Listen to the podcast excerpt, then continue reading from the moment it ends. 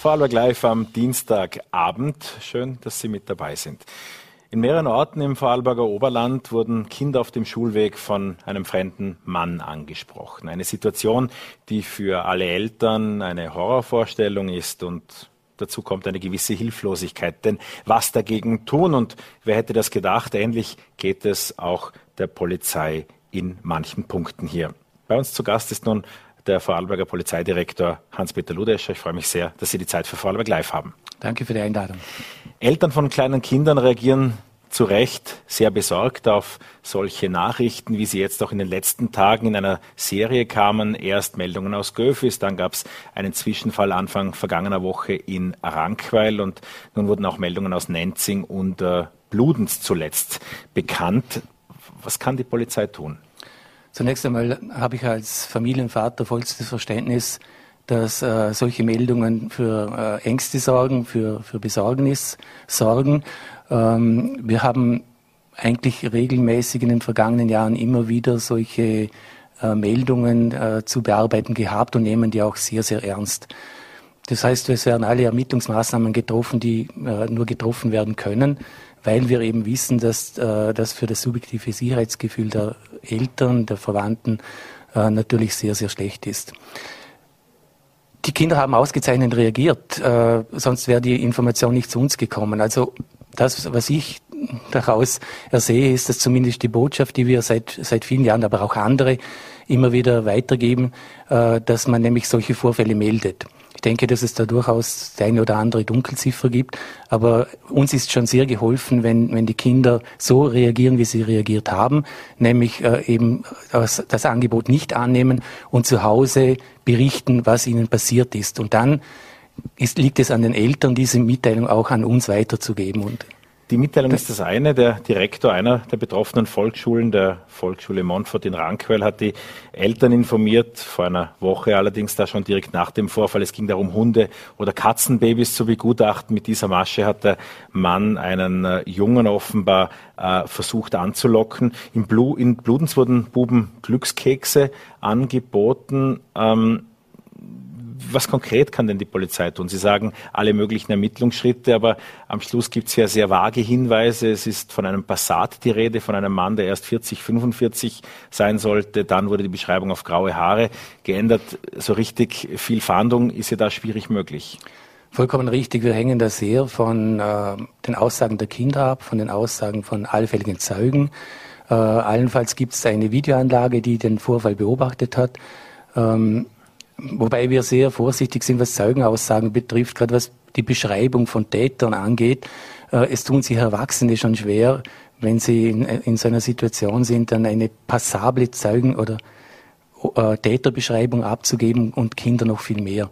Also letztendlich ist man sehr darauf angewiesen, was an Informationen kommt. Und da liegt es aber schon an der Polizei, dass sie entsprechende äh, Befragungen äh, und Abklärungen im Umfeld macht. Wird das derzeit isoliert in den zuständigen Posten der verdächtigten Tatorte äh, dem Ganzen nachgegangen oder gibt es eine übergreifende? Da gibt es immer eine Koordinierungsfunktion des Landeskriminalamtes.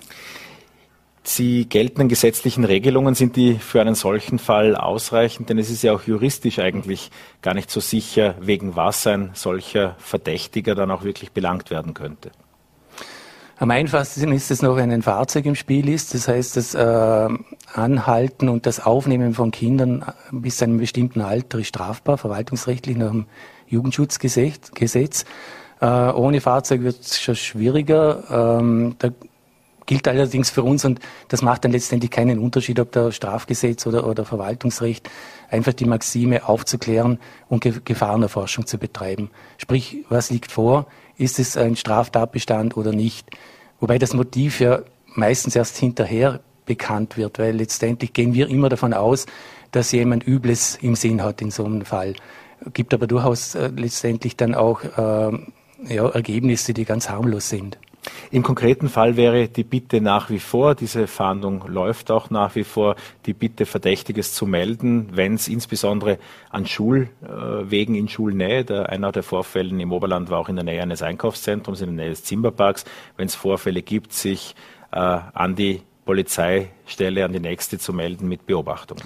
Genau, das ist die eine Botschaft und die andere ist, äh, möglichst äh, selbst wenig im, im Internet äh, vermeintliche Kennzeichen zu teilen, weiterzugeben, weil wir auch da festgestellt haben, dass äh, das durchaus dazu führt, dass, dass Unschuldige verfolgt werden, weil das Kennzeichen falsch abgelesen wurde, äh, bis hin dazu, dass das äh, Passierfahrzeug, ein Autofahrzeug letztendlich auf einem äh, Anhänger drauf ist. Also was ist mir geht es darum, nicht, nicht zu breit zu streuen, solche Informationen, die nicht gesichert sind. Was ist im Info konkreten Fall gesichert aus Ihrer Perspektive? Alles, was bei uns ankommt und von uns weitergegeben wird an die Bevölkerung. Alles andere, was so im Internet, in, in sozialen Medien geteilt wird, ist nicht gesichert. Das heißt, es bleibt dabei ein dunkler Passat, Kennzeichen unbekannt, ein Mann mit grauen Haaren, der gegebenenfalls eine Maske getragen haben soll und der versucht mit Kindern, mit Jungen vorwächst, ins Gespräch zu kommen. Genau. Vielen Dank zu diesen Informationen. Der morgige VN-Aufmacher, um auf den äh, kurz zu sprechen zu kommen, ähm, ist äh, geprägt von der Personalnot bei der Vorarlberger Polizei. Es sind äh, ungefähr mehr oder weniger, wie man das rechnet, äh, über, etwas über 1000 Bedienstete. Äh, allerdings, wenn man das auf Vollzeitstellen umrechnet, etwa 730 äh, Vollzeitstellen, die die Vorarlberger Exekutive zu besetzen hat. 90 Planstellen davon sind derzeit nicht besetzt. Es findet sich niemand, der zur Polizei will. Warum nicht, Herr Direktor? Zum einen empfinden wir es nicht als Not. Wir befinden uns nicht in einem Notzustand, natürlich haben wir Bedarf an Personal, äh, so wie es unsere Kollegen in, in, den anderen Bundesländern auch haben. Bedarf insofern, als äh, die gerade die Kollegen und Kolleginnen sind es noch weniger, aber die Kollegen im Alterssegment von 50, 50 bis 60 einen recht hohen Anteil bei uns einnehmen. Das heißt, in den nächsten Jahren und jetzt schon gehen recht viele äh, Kollegen in Pension. Es sind auch durchwegs 45, nach Zahlen des Innenministeriums, die uns vorliegen, ungefähr 45 Pensionierungen in diesem Jahr, auch im kommenden Jahr. Genau. Das sind also ordentliche genau. Anzahlen. Und wenn man bedenkt, dass wir die letzten Jahre maximal 30 Schüler aufgenommen haben, also bis vor zwei, drei Jahren. Dann geht dann, sich das nicht Dann geht aus. sich das von dem her schon nicht aus. Und jetzt haben wir aber auch Frauen aufgenommen, äh, die Gott sei Dank zur Erhaltung unserer Gesellschaft beitragen, sprich dann auch entsprechend äh, ausfallen für bestimmte Zeiten. Also können auch Männer sein, die erziehungsberechtigt sind.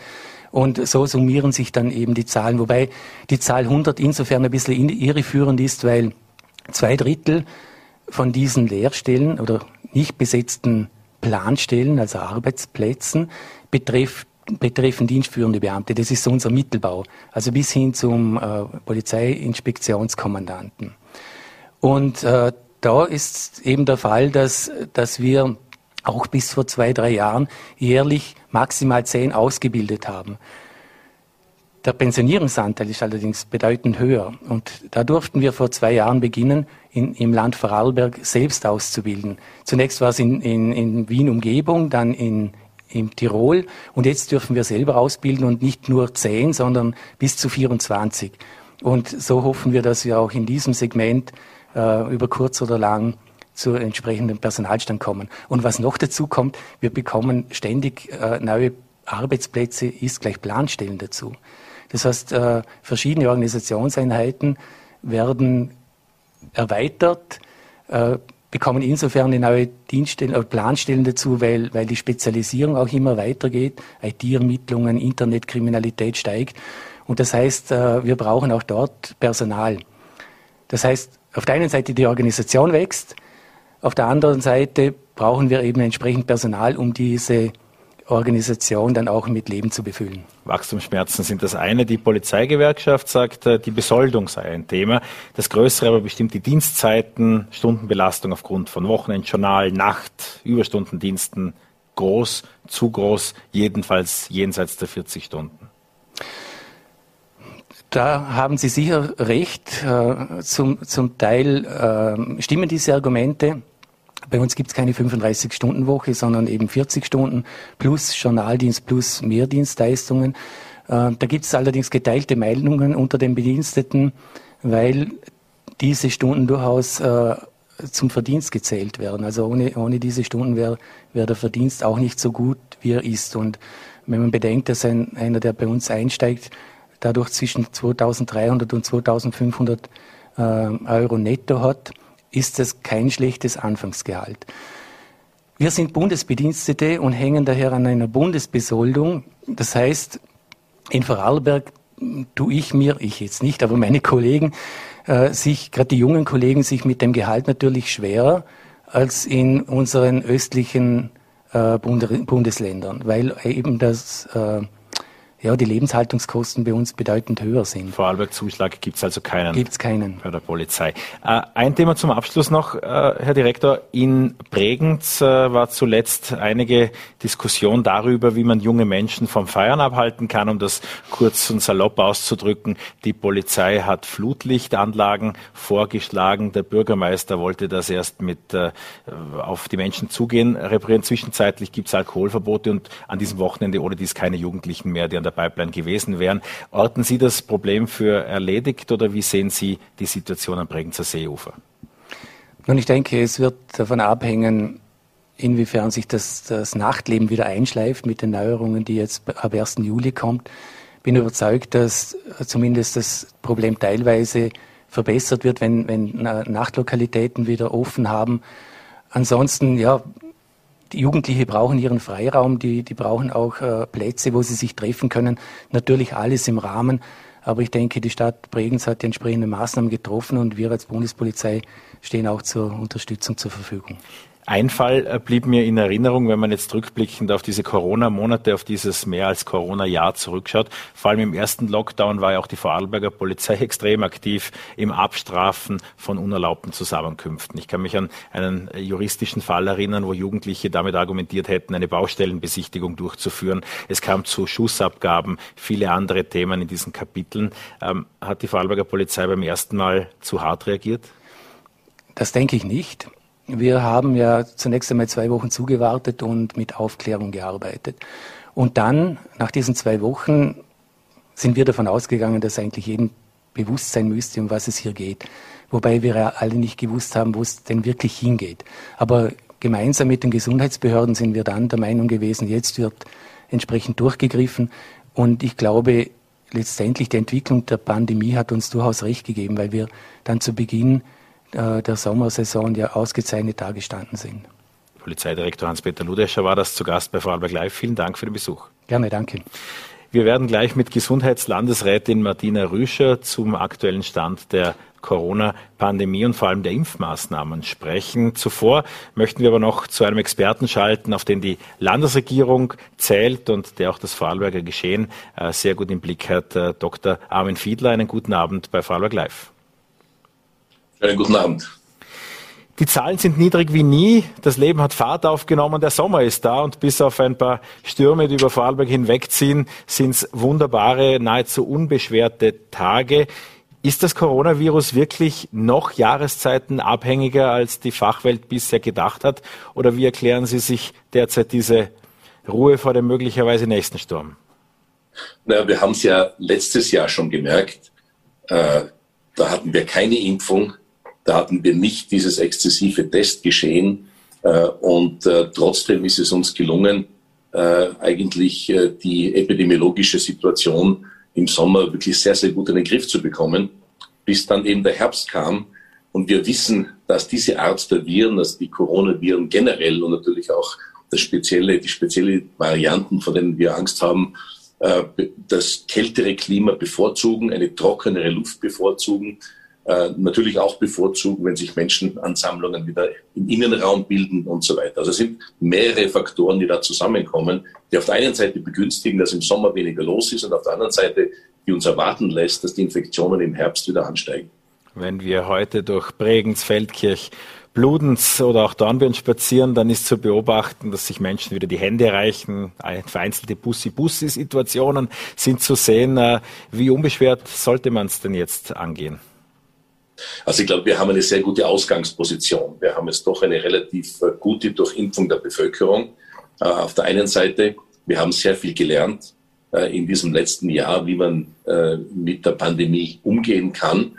Also was für Hebeln wir in Bewegung setzen müssten, um die Situation in den Griff zu bekommen. Aber es ist natürlich richtig, wir dürfen nicht komplett sorglos sein. Ich glaube, das hat uns letztes Jahr hineingeritten, weil viele von uns geglaubt haben, ja, das ist wieder der Sommer von 2019 äh, und alles ist schon hinter uns, alles ist vergessen, die Normalität ist wieder eingekehrt. Sie ist vielleicht temporär da, aber wir haben auf der einen Seite diese Saisonalität, die es gibt in dieser Virusgruppe auf der einen Seite, auf der anderen Seite natürlich wiederum auch etwas, was wir schon kennen, nämlich äh, dieses Replacement, dass, dass eine Virusvariante von einer anderen übervorteilt wird sozusagen. Und das passiert jetzt gerade mit der Delta-Variante, der indischen Variante äh, des Virus. Das heißt, dass die Delta-Variante, diese zunächst in Indien aufgetretene weitere Mutation, für Sie steht außer Frage, dass die in Vorarlberg dominierend wird. Äh, das steht eigentlich außer Frage. Das ist im Prinzip, also wenn einmal eine Virusvariante einen Selektionsvorteil hat, und wir sehen das ja eigentlich an, wie rasch das geht, also wie rasch in vielen Ländern, sei es im Vereinigten Königreich, aber auch schon bei uns, sei es in Deutschland, äh, ganz egal, wo man hinsieht, äh, von ganz, ganz geringen Level aus hat sich diese Variante bereits in fast allen Ländern, wo sie aufgetreten ist oder wo sie auftritt, ausgebreitet und wird, so sprechen es äh, jedenfalls, so sagen die Experten, genauso wie die Alpha-Variante, das damalige, das, die britische Variante, äh, wird sich die sozusagen durchsetzen. Und damit haben wir insofern ein Problem, als wir schon die britische Variante hatte, äh, war ungefähr 40, 50 Prozent infektiöser. Jetzt haben wir das noch einmal. Also wir haben zum Originalvirus, den wir letztes Jahr im Frühjahr kennengelernt haben, jetzt eine Virussituation, die um 100 Prozent, also doppelt so infektiös ist, äh, als was wir vor einem Jahr gekannt haben. Das ist natürlich schon, das birgt eine gewisse Gefahr in sich. Äh, auf der einen Seite, auf der anderen Seite wissen wir, dass zum Glück eine doppelte Impfung praktisch äh, die Zahlen, man sagt also ungefähr einen 96-prozentigen Schutz verleihen. Also das ist natürlich äh, ein sehr starker Pfeil in unserem Köcher. Äh, aber natürlich äh, ganz, ganz klar, wir müssen mit dem Impfen weitermachen. Wir müssen auf der einen Seite schauen, dass wir tatsächlich äh, eine hohe Impfbeteiligung erreichen. Das muss weit über 70 Prozent liegen. Auf der einen Seite, auf der anderen Seite, wir wissen, dass es bereits jetzt im Sommer schon Probleme gab mit Menschen, die einfach die zweite Impfung ausgelassen haben. Ähm, also das darf uns nicht passieren. Aber das heißt, dass Ihre Prognose für den Herbst eigentlich so zusammenzufassen wäre, jene, die geimpft sind, haben zu einer sehr hohen Wahrscheinlichkeit mit auch äh, jetzt ähnlich bleibenden, aber Mutationen wenig zu tun, Stand heute. Äh, und jene, die sich nicht impfen lassen, die könnten durchaus auch wiederum für eine leichte Wellenbewegung sorgen. Also ich glaube auch, was äh, der Virologe Drosten schon vor äh, ein paar Wochen äh, postuliert hat, dass er sagt, also im Herbst wegen der Delta-Variante werden wir eine quasi Herdenimmunität erreichen, weil auf der einen Seite haben wir, was ich, bis dahin 60, 65 Prozent vielleicht der Menschen geimpft.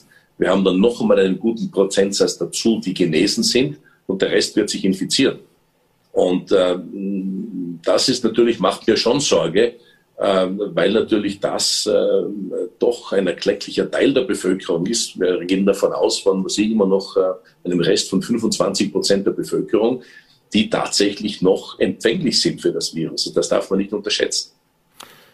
Jetzt in Sachen Verhaltensregeln für den Sommer. Man sieht ja auch, dass die Delta-Variante beispielsweise in Portugal, aber auch in anderen Bereichen Europas äh, schon sehr viel fortgeschrittener ist, dass dort die Frage ist, äh, ob diese Länder nicht äh, schon sehr viel früher äh, von größerer Betroffenheit gezeichnet sind. Wohin würden Sie Stand jetzt auf Urlaub fahren? Wohin würden Sie es nicht tun?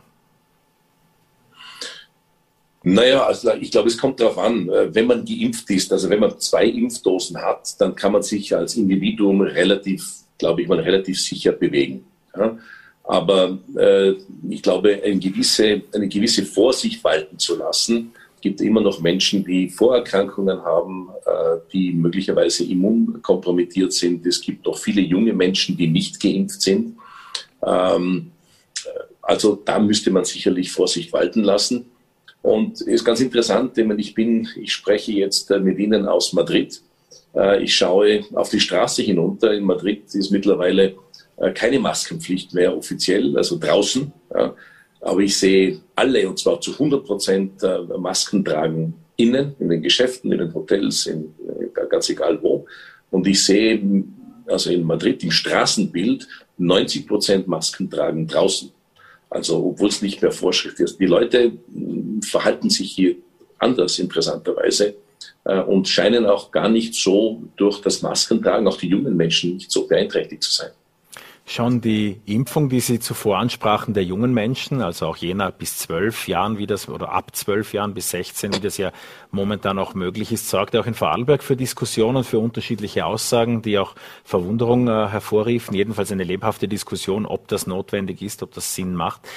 Für alle unter zwölf gibt es ja momentan noch keine Lösung. Äh, würden Sie äh, auch äh, jüngere Kinder gerne geimpft sehen?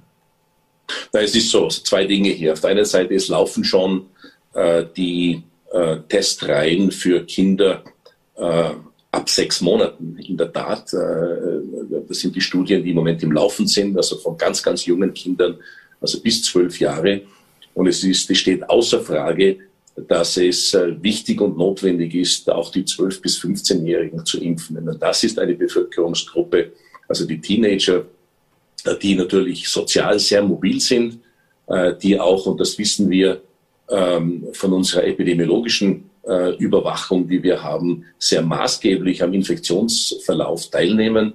Äh, auf der einen Seite können auch die geschützt werden, zum einen. Auf der anderen Seite ist es ganz wichtig von einem Public Health Gedanken aus, dass die natürlich auch beitragen können zum Schutz der Bevölkerung. Und wir wissen mittlerweile, es gibt Millionen und Abermillionen junge Menschen. Allein in den USA sind schon knapp acht Millionen äh, junge Menschen geimpft. Äh, ist, ist, ist, die Impfung ist absolut sicher, wird auch weltweit von allen Institutionen empfohlen, sei es, sie, sei es vom amerikanischen CDC, vom europäischen CDC, von der europäischen EMA, äh, vom äh, amerikanischen FDA in Australien, in Kanada, in Singapur. Also wir haben weltweite positive Erfahrungen mit diesen Impfungen, auch bei jungen Menschen. Und aus diesem Grunde finde ich es eigentlich vom Arbeitskreis für Vorsorge und Sozialmedizin eigentlich ja verantwortungslos, muss ich ganz ehrlich und deutlich sagen, so eine isolierte Haltung hier in Vorarlberg aufzuzeigen.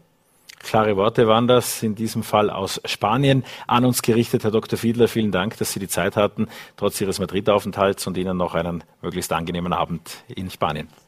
Sehr gerne. Danke sehr. Schönen Abend. Und wir kommen zu den bevorstehenden Lockerungen der Corona-Maßnahmen, die ab 1. Juli auch bei uns hier in Vorarlberg gelten werden. Dazu ist uns Gesundheitslandesrätin Martina Rüscher zugeschaltet. Guten Abend, Frau Rüscher. Guten Abend und danke für die Einladung. Sind die bevorstehenden Lockerungen, wo man immer mehr von der Delta-Variante des äh, Coronavirus hört, sind diese Lockerungen nach wie vor sinnvoll und richtig? Ja, aus unserer Sicht äh, ja, aber wir beobachten das natürlich auch sehr aufmerksam und wir hatten gerade heute nochmals einen Austausch mit allen Gesundheitsreferenten und dem Minister und wir werden auch begleitet durch die Corona-Kommission in den nächsten 14 Tagen aktuelle Updates bekommen, damit wir sehen, wie geht es ab 22. Juli weiter. Also der Gesundheitsminister ist gemeinsam auch natürlich mit den Landesrätinnen und Landesräten bereit, auch wieder Verschärfungen durchzuführen, falls notwendig. Wir beobachten jetzt aber im Moment einmal und wir hoffen sehr, dass es natürlich gelingt, wieder möglichst gelinde Maßnahmen nur einzusetzen. Wie stark ist diese erstmals in Indien festgestellte Delta-Variante den Stand heute in Vorarlberg verbreitet? Also Stand heute Morgen hatten wir 31 Personen, die bislang äh, mit dieser Variante bei uns registriert wurden. Äh, wir haben alle Kontaktketten sofort unterbrechen können. Sehr viele dieser Personen waren bereits in Absonderung, weil sie eben Ehepartner waren oder äh, in Familienangehörige. Aber auch wir sehen, es ist ungefähr ein Viertel, also zwischen 25 und 26 Prozent in Vorarlberg. Wir liegen hier also im Österreich-Schnitt. Am 1. Juli wird es die nächsten Lockerungsmaßnahmen geben und ich glaube, ich spreche vielen aus der Seele. Einige haben einfach aufgegeben, nachzuverfolgen, was jetzt wo genau erlaubt oder verboten oder nicht mehr erlaubt oder bald erlaubt ist. Äh, was sind für Sie die Überraschungen des heutigen Tages mit dieser Verordnung gewesen? Denn bei den Friseuren zum Beispiel braucht sie ab Donnerstag keine Maske mehr. Ja, das war zum Beispiel eine. Also es war für uns auch schon angekündigt natürlich, dass die Masken fallen. In Summe muss ich dazu sagen, ich sehe das etwas mit Sorge, dass auf die Masken gleich gänzlich verzichtet wird. Und ich würde sehr dafür plädieren, dass natürlich, wenn sich jemand zum Beispiel nicht wohlfühlt, äh, dass man weiterhin selbst die Maske trägt. Es ist auch ein Zeichen der Höflichkeit anderen gegenüber. Und wenn sich jemand mit der FFP2-Maske wohler fühlt, soll er oder sie die bitte auch tragen, denn damit schützt man auch sich selbst oder nicht nur die anderen. Das ist ein wesentlicher Schritt. Auch die, äh, der Wegfall der Sperrstunde natürlich ist wesentlich möglich. Ich freue mich auch vor allem für die Jugend, dass wieder Bewegung möglich ist, dass Treffpunkte äh, gesichert möglich sind. Es wird die 3G-Regel ja auch gelten dort. Äh, es wird das Fassungsvermögen erhöht, auch in den Nachtlokalen. Und wie gesagt, wir beobachten das jetzt sehr genau bis 22. Juli. Ich hoffe sehr, wir können bei diesen Lockerungen auch bleiben. Aber es ist natürlich unsere Aufgabe als äh, Landesrätinnen und Landesräte für Gesundheit, darauf zu achten, dass die Bevölkerung so gut wie möglich geschützt ist. Dazu trägt vor allem natürlich auch die Impfung bei. Und wir hoffen, dass sehr viele ihre vor allem Zweittermine jetzt auch wirklich wahrnehmen und äh, sich zweimal impfen lassen. Denn nur dann sind wir wir gegenüber dieser Delta-Variante, der neuen indischen Variante, äh, gut geschützt. Sie haben das sehr elegant äh, und wortgewandt angesprochen. Wenn man mit äh, Rotkreuz-Mitarbeitern spricht in den Impfzentren derzeit, dann merken die schon, dass bei sehr schönem Wetter sehr viele Leute ihre Zweitermine sausen lassen. Mhm. Das ist wirklich eine große Herausforderung für uns. Man muss bedenken, wir impfen ja im Moment zwischen 20 und 30.000 Personen pro Woche. Und es ist das gesamte Personal äh, eingeteilt. Es ist die ganze Logistik, die Parkplätze, die Sicherheit, die Administration, alles vorbereitet. Aber vor allem auch der Impfstoff. Er ist aufgetaut, er ist in Spritzen aufgezogen, er liegt bereit für die Personen. Und das heißt, wenn er einmal aufgezogen ist, muss er verimpft werden, wenn wir keinen Impfstoff verwerfen wollen. Und jetzt haben wir eine Herausforderung, dass die Personen nicht wirklich gut geschützt sind gegenüber insbesondere der Delta-Variante. Variante. Dort wissen wir, es braucht zwei Impfungen, damit der volle Impfschutz wirklich gegeben ist und schwere Verläufe mit hoher Sicherheit, 95-prozentiger Sicherheit vermieden werden können. Äh, und andererseits haben wir natürlich das große Risiko, äh, dass wir diesen Impfstoff nicht mehr an die Menschen bringen. Das heißt, wir beginnen mit Telefonketten. Wir müssen hunderte Personen durchtelefonieren. Wer hat am Abend noch Zeit zu kommen? Und das oft in sehr kurzer Zeit. Also das Team leistet hervorragendes. Dafür ein großes Dankeschön verbunden mit einem großen Appell, nutzen Sie die Impfchancen, diese Impftermine, sowohl Erst- als auch Zweittermine, äh, und nehmen Sie es wahr. Es ist ja auch immer wichtig beim Wandern zu wissen, wann man auf dem Gipfel war, ab wann es wieder abwärts geht. Ist dieser Scheitelpunkt schon erreicht, wo zu viel Impfstoff da ist? Noch nicht. Also wir sind jetzt noch am Vorbereiten. Wir impfen ja bis 4. Juli noch mit Erstimpfungen in allen Impfzentren. Dann äh, beginnen wir nur mehr auf Zweitimpfungen umzustellen bis Ende Juli und beginnen aber ab Mitte Juli bereits mit den neuen Erstimpfungen in den Arztordinationen. Ab 13. Juli stehen hier die ersten Impftermine bereit. Man kann sie ab 1. Juli selber schon buchen. Und wir sehen schon, dass wir den Großteil der Personen, die jetzt im Vormerksystem sind, dann geimpft haben werden. Das war für uns daher auch der richtige Zeitpunkt, um zu sagen, jetzt können wir das System verlagern in den niedergelassenen Bereich und wir halten uns nur mehr quasi als Backup äh, zur Verfügung. Wir gehen aber weiterhin über das zentrale Einmeldesystem des Landes äh, vor, damit wir auch immer sehen, wie viele Impftermine werden derzeit in Vorarlberg angeboten, wie viele Impfinteressierte haben wir, passt es zusammen oder müssen wir auch mal an einem Wochenende wieder verstärken, indem wir ein Impfzentrum wieder hochfahren. Aber das passiert in guter Absprache Absprache mit der Ärzteschaft. Wir rechnen damit, dass wir wahrscheinlich im August diese Kippe überspringen werden, dass wir mehr Impfstoff haben als Impfinteressierte und gehen daher natürlich jetzt besonders wieder auf die Menschen zu und sagen, sollten sie noch zugewartet haben, dann wäre es ab jetzt ein guter Zeitpunkt, sich wirklich zur Impfung anzumelden und gleich einen Termin zu buchen ab Juli. Aus Israel oder auch anderen Ländern, aus Griechenland beispielsweise, sind äh, Motivationsversuche bekannt, dass Jugendlichen, das war eine Meldung erst von heute Vormittag, Gutscheine über 150 Euro für eine Impfung versprochen werden. In Israel wurde in Supermärkten oder im Ikea geimpft. Ähm, könnten Sie sich vorstellen, dass die Impfungen sich von den Impfzentren im Messegelände, beispielsweise auch in den Messepark verlagern in Zukunft? Ähm, also wenn nichts mehr anderes übrig bleibt, prüfen wir alle Möglichkeiten natürlich, um die Impfungen zu den Menschen zu bekommen. Andererseits haben wir, ich glaube, 500 Meter weiter links oder rechts dürfte da nicht mehr das Problem sein, wir versuchen natürlich so nah wie möglich an die Menschen zu kommen. Und es ist auch ein Grund dafür, dass wir jetzt verstärkt in die Ordinationen gehen, weil wir schon die Rückmeldung bekommen, dass doch einige warten, bis man sich beim eigenen Hausarzt, bei der eigenen Hausärztin impfen lassen kann, wo man Vertrauen hat, wo man als Familie gut aufgehoben ist. Wir erwarten uns damit schon noch einmal einen Schub. Aber natürlich beobachten wir weiterhin, wohin bewegen wir uns. Oder wir wissen, wir brauchen äh, 70 Prozent, damit das Gesundheitssystem gut geschützt ist. Das sind circa 280.000 Personen. Wir werden wahrscheinlich zwischen 250 und 260.000 Personen im Moment liegen. Und es fehlen uns einfach noch 20.000 und die sollten wir erreichen. Äh, es ist ein Abwägen. Wir sagen, es ist ein sehr niederschwelliges Angebot. Das Anmelden funktioniert sehr einfach. Wir sind das gewohnt. Wer das nicht digital machen möchte, kann anrufen, kann zum Arzt gehen. Man bekommt überall Unterstützung. Ähm, also ich glaube, wir, wir tun alles, damit es sehr leicht und niederschwellig angeboten werden kann. Es kostet auch nichts. Äh, man muss es jetzt einfach nur mehr tun. Wenn wir damit nicht weiterkommen, werden wir weiter überlegen. Aber es ist immer eine Gratwanderung, gerade bei den Jugendimpfungen, äh, dass wir, wir möchten hier einfach Impfungen anbieten und hoffen, dass man sie freiwillig in Anspruch nimmt. Ich möchte mir keine Impfung erkaufen müssen. Das äh, ist nicht unser Weg.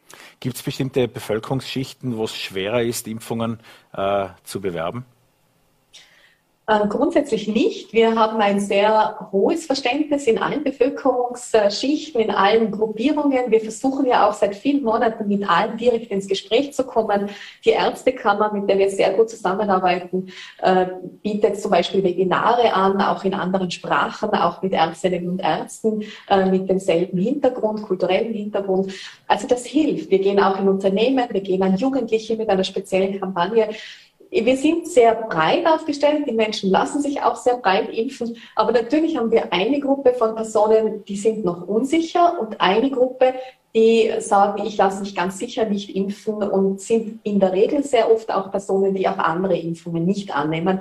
Damit werden wir wohl oder überlegen müssen. Und die Impfung ist eine freiwillige Entscheidung. Das ist auch richtig so. Dabei wird es bleiben. Aber wir hoffen, dass man mit guter Information sehr viele zur Impfung bewegen können, denn man schützt sich, seine Familie, seine Freunde, seine Arbeitskolleginnen und Kollegen und natürlich auch die gesamte Bevölkerung. Also es ist ein, ein breiter Schutz, den wir hier anbieten. Vorarlbergs Unternehmen, aber auch die Politik hatten im vergangenen Sommer ja einigen Respekt vor den Urlaubsheimkehrern, von den Reiseheimkehrern und dadurch, damit waren durchaus auch in Industriebetrieben jene mitgemeint, die in der alten Heimat mit Migrationshintergrund gegebenenfalls dann auf Urlaub waren oder dorthin wollten. Das ist in diesem Jahr wesentlich einfacher möglich. Äh, welche Regeln gelten denn für Urlauber in diesem Jahr bei der Rückkehr außerhalb der EU?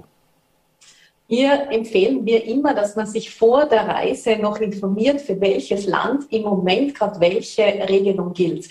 Äh, es ist sehr unterschiedlich, sehr divers und es verändert sich auch von Tag zu Tag. Ähm, es werden Regelungen von keinem, äh, keiner Konsequenz, wenn man zurückkommt, bis hin zu Registrierung, äh, ähm, Testnachweis oder sogar verpflichtender Quarantäne geben. Und wir haben gerade heute diskutiert, dass je nachdem, wie sich die Risikogebiete der Delta-Variante entwickeln in ganz Europa, auch diese Regelungen in den nächsten Tagen noch verschärft werden könnten. Also wir empfehlen, steigen Sie ein auf die Website des Außenministeriums, äh, informieren Sie sich, bevor Sie reisen, welche Auflagen Sie zu befolgen haben wenn sie zurückkommen. Und befolgen Sie das auch bitte. Man kann viele Regelungen immer selbst umgehen, aber sie helfen weder sich noch Ihrem Umfeld damit. Bitte schauen Sie sich an. Es wurde alles mit gutem Grund äh, aufgestellt und wir hoffen hier einfach auf die Mitarbeiter der Bevölkerung. Hand aufs Herz, wenn wir ganz ehrlich sind, warum die Pandemiezahlen derzeit so gering ist, das kann ja keiner der Experten eigentlich erklären.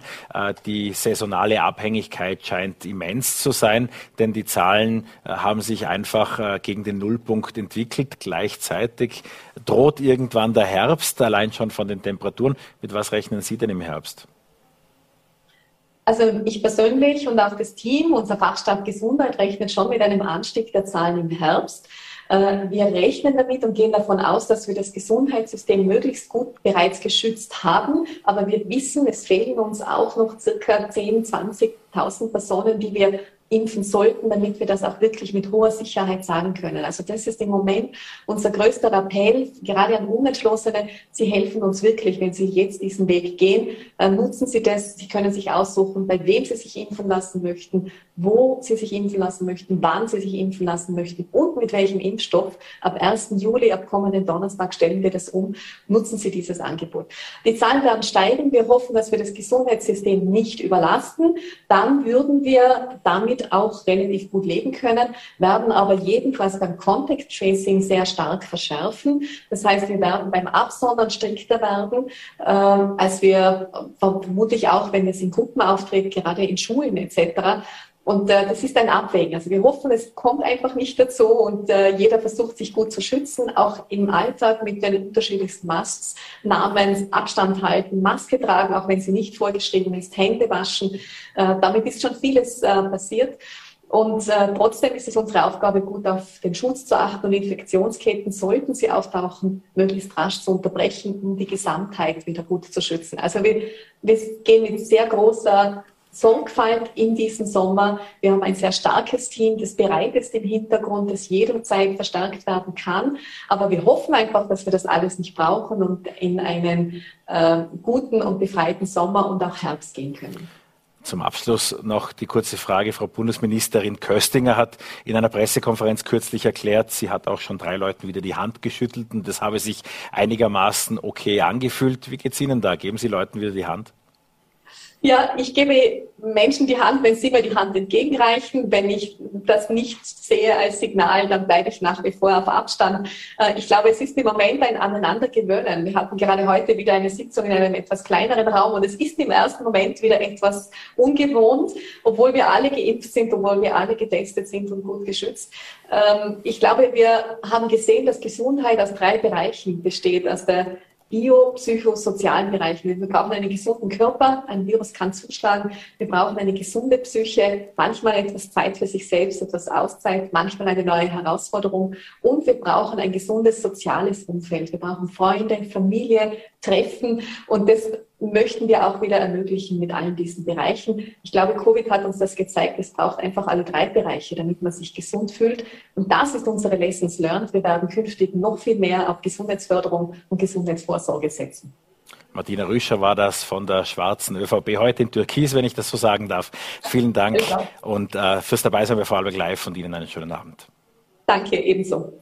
Und auch Ihnen darf ich einen schönen Abend wünschen, mich herzlich bedanken fürs Dabeisein. Vorarlberg Live sehen Sie wie immer hier auf Voller.t, auf VNAT und auf Ländle TV auch morgen wieder um 17 Uhr.